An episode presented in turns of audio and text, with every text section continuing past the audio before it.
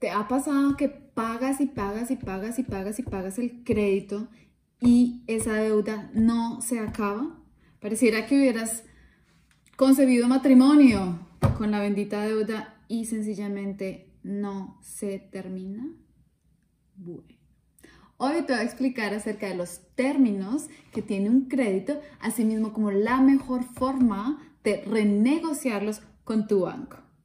Yo soy Luisa Fernanda de felicidadpuro.com y en este canal vas a encontrar información acerca de finanzas personales, créditos, inversiones, deudas y mucho más. Empecemos.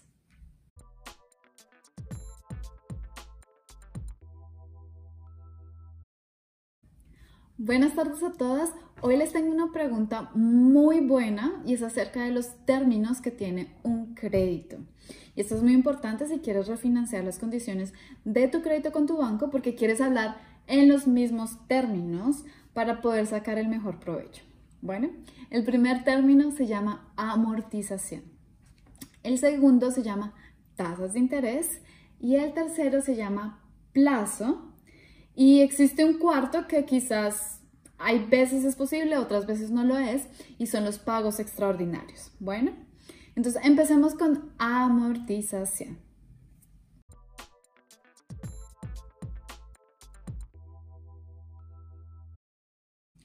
Amortización se refiere al pago que haces a capital.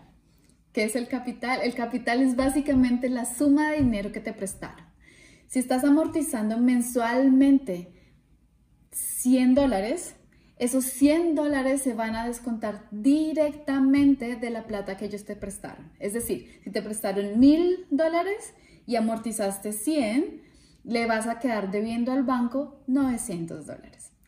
Esta cantidad es muy importante y recuérdala porque vas a querer pagar la mayor proporción posible a el capital. Es decir, tú quieres tener una tasa de amortización alta, porque así vas a pagar, a pagar tu crédito rápidamente.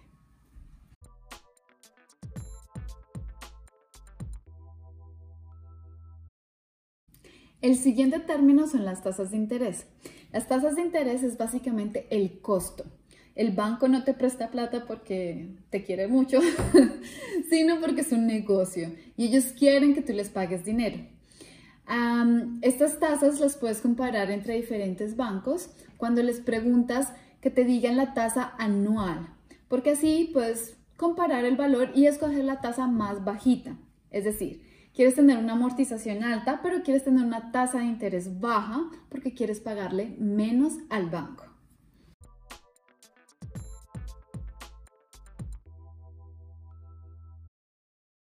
El siguiente término es más sencillo y se trata acerca del plazo. Y acá mm, tienes un poco de juego, ¿no? Porque entonces, si tienes una tasa de amortización baja, vas a necesitar un plazo mucho más largo.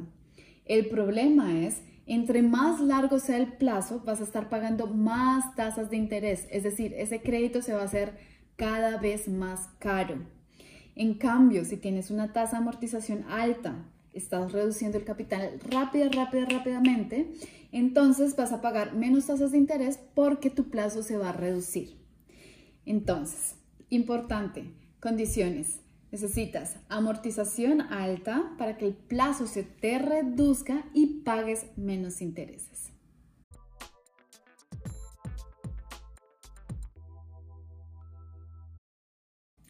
Y mi pequeño bono, y es muy importante, los pagos extraordinarios.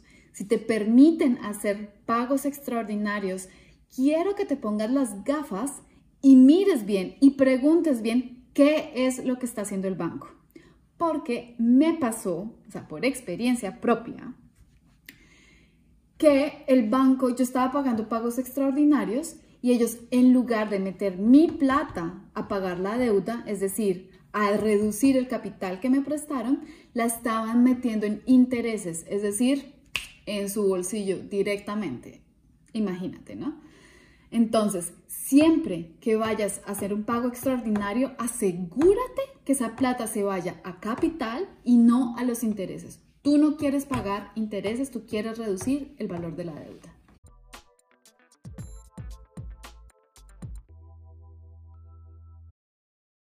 Ahora te toca a ti y esto es muy, muy importante que lo escribas en los comentarios, por favor.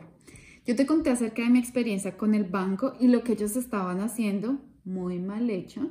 Entonces quiero que ahora tú compartas tus experiencias. ¿Qué te ha pasado con los bancos? Si te han hecho algo, para que si todas estemos listas para cualquier caso posible y así nos ayudemos las unas a las otras.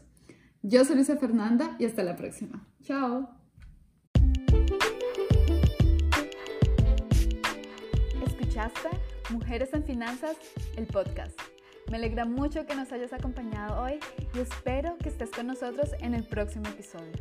Recuerda darnos 5 estrellas en la plataforma en la que estés escuchando este podcast para que así más mujeres puedan beneficiarse del contenido que estamos generando.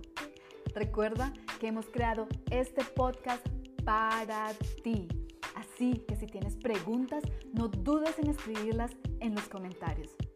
Si necesitas más información sobre finanzas personales, ahorros o inversiones, puedes seguirnos en Instagram, Mujeres Felicidad Pura, o en YouTube, Mujeres en Finanzas, o en nuestra página de internet felicidadpura.com. Hasta la próxima.